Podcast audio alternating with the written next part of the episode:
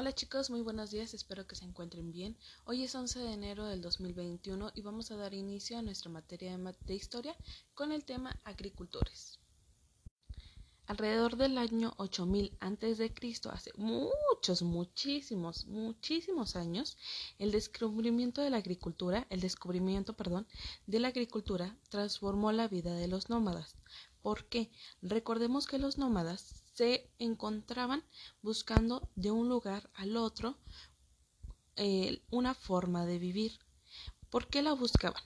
Porque al llegar a un lugar se acababan todo el material que ahí encontraban.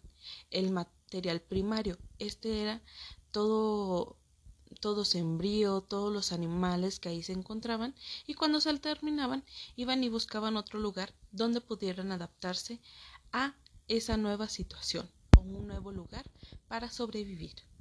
En este caso, el cultivo de las plantas se volvió la actividad más importante y los individuos, dependiendo, este, cada vez eh, cazaban menos y también hacían un poco menos de recolección, Recuerden, la palabra cazar significaba cuando mataban a los animales para sobrevivir, ya sea que le quitaran la piel, se la comían o hacían diferentes tipos de vestimentas para ellos sobrevivir al frío. Muchos empezaron a abandonar su vida nómada para poder cuidar sus cultivos y se establecieron en un solo lugar, es decir, se volvieron sedentarios. Recordemos ahora, nómadas eran los que iban de un lugar a otro y los sedentarios eran los que se fueron a quedar en un solo lugar. Así surgieron las primeras aldeas. Sus habitantes, además de la agricultura, se estaban dedicando a la domesticación. ¿Qué significaba esto? Eh, eh, empezaban a, criar a los animales como son en las granjas o como son en otros tipos de lugares para poder este, sobrevivir. Las, distintas actividades realizadas en estas aldeas obligaron también a cambiar su organización y permitieron el intercambio de alimentos con otras aldeas o de otros artículos con este tipo de aldeas. En lo que hoy es territorio mexicano, el cultivo de maíz, chile y frijol comenzó alrededor del año 5000 a.C.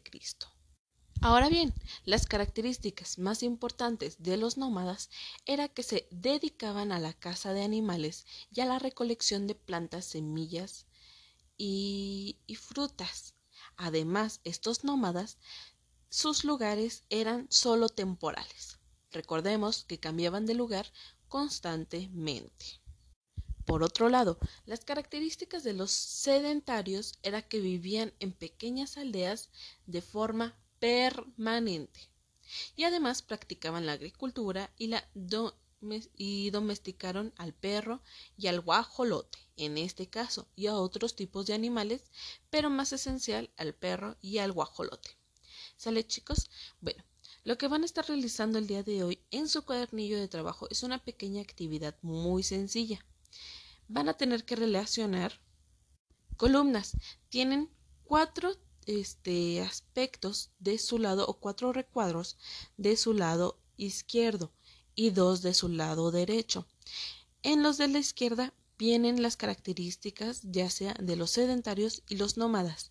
Y en el lado derecho, en la parte de arriba, el primer rectángulo dice sedentarios y en la parte de abajo dice nómadas.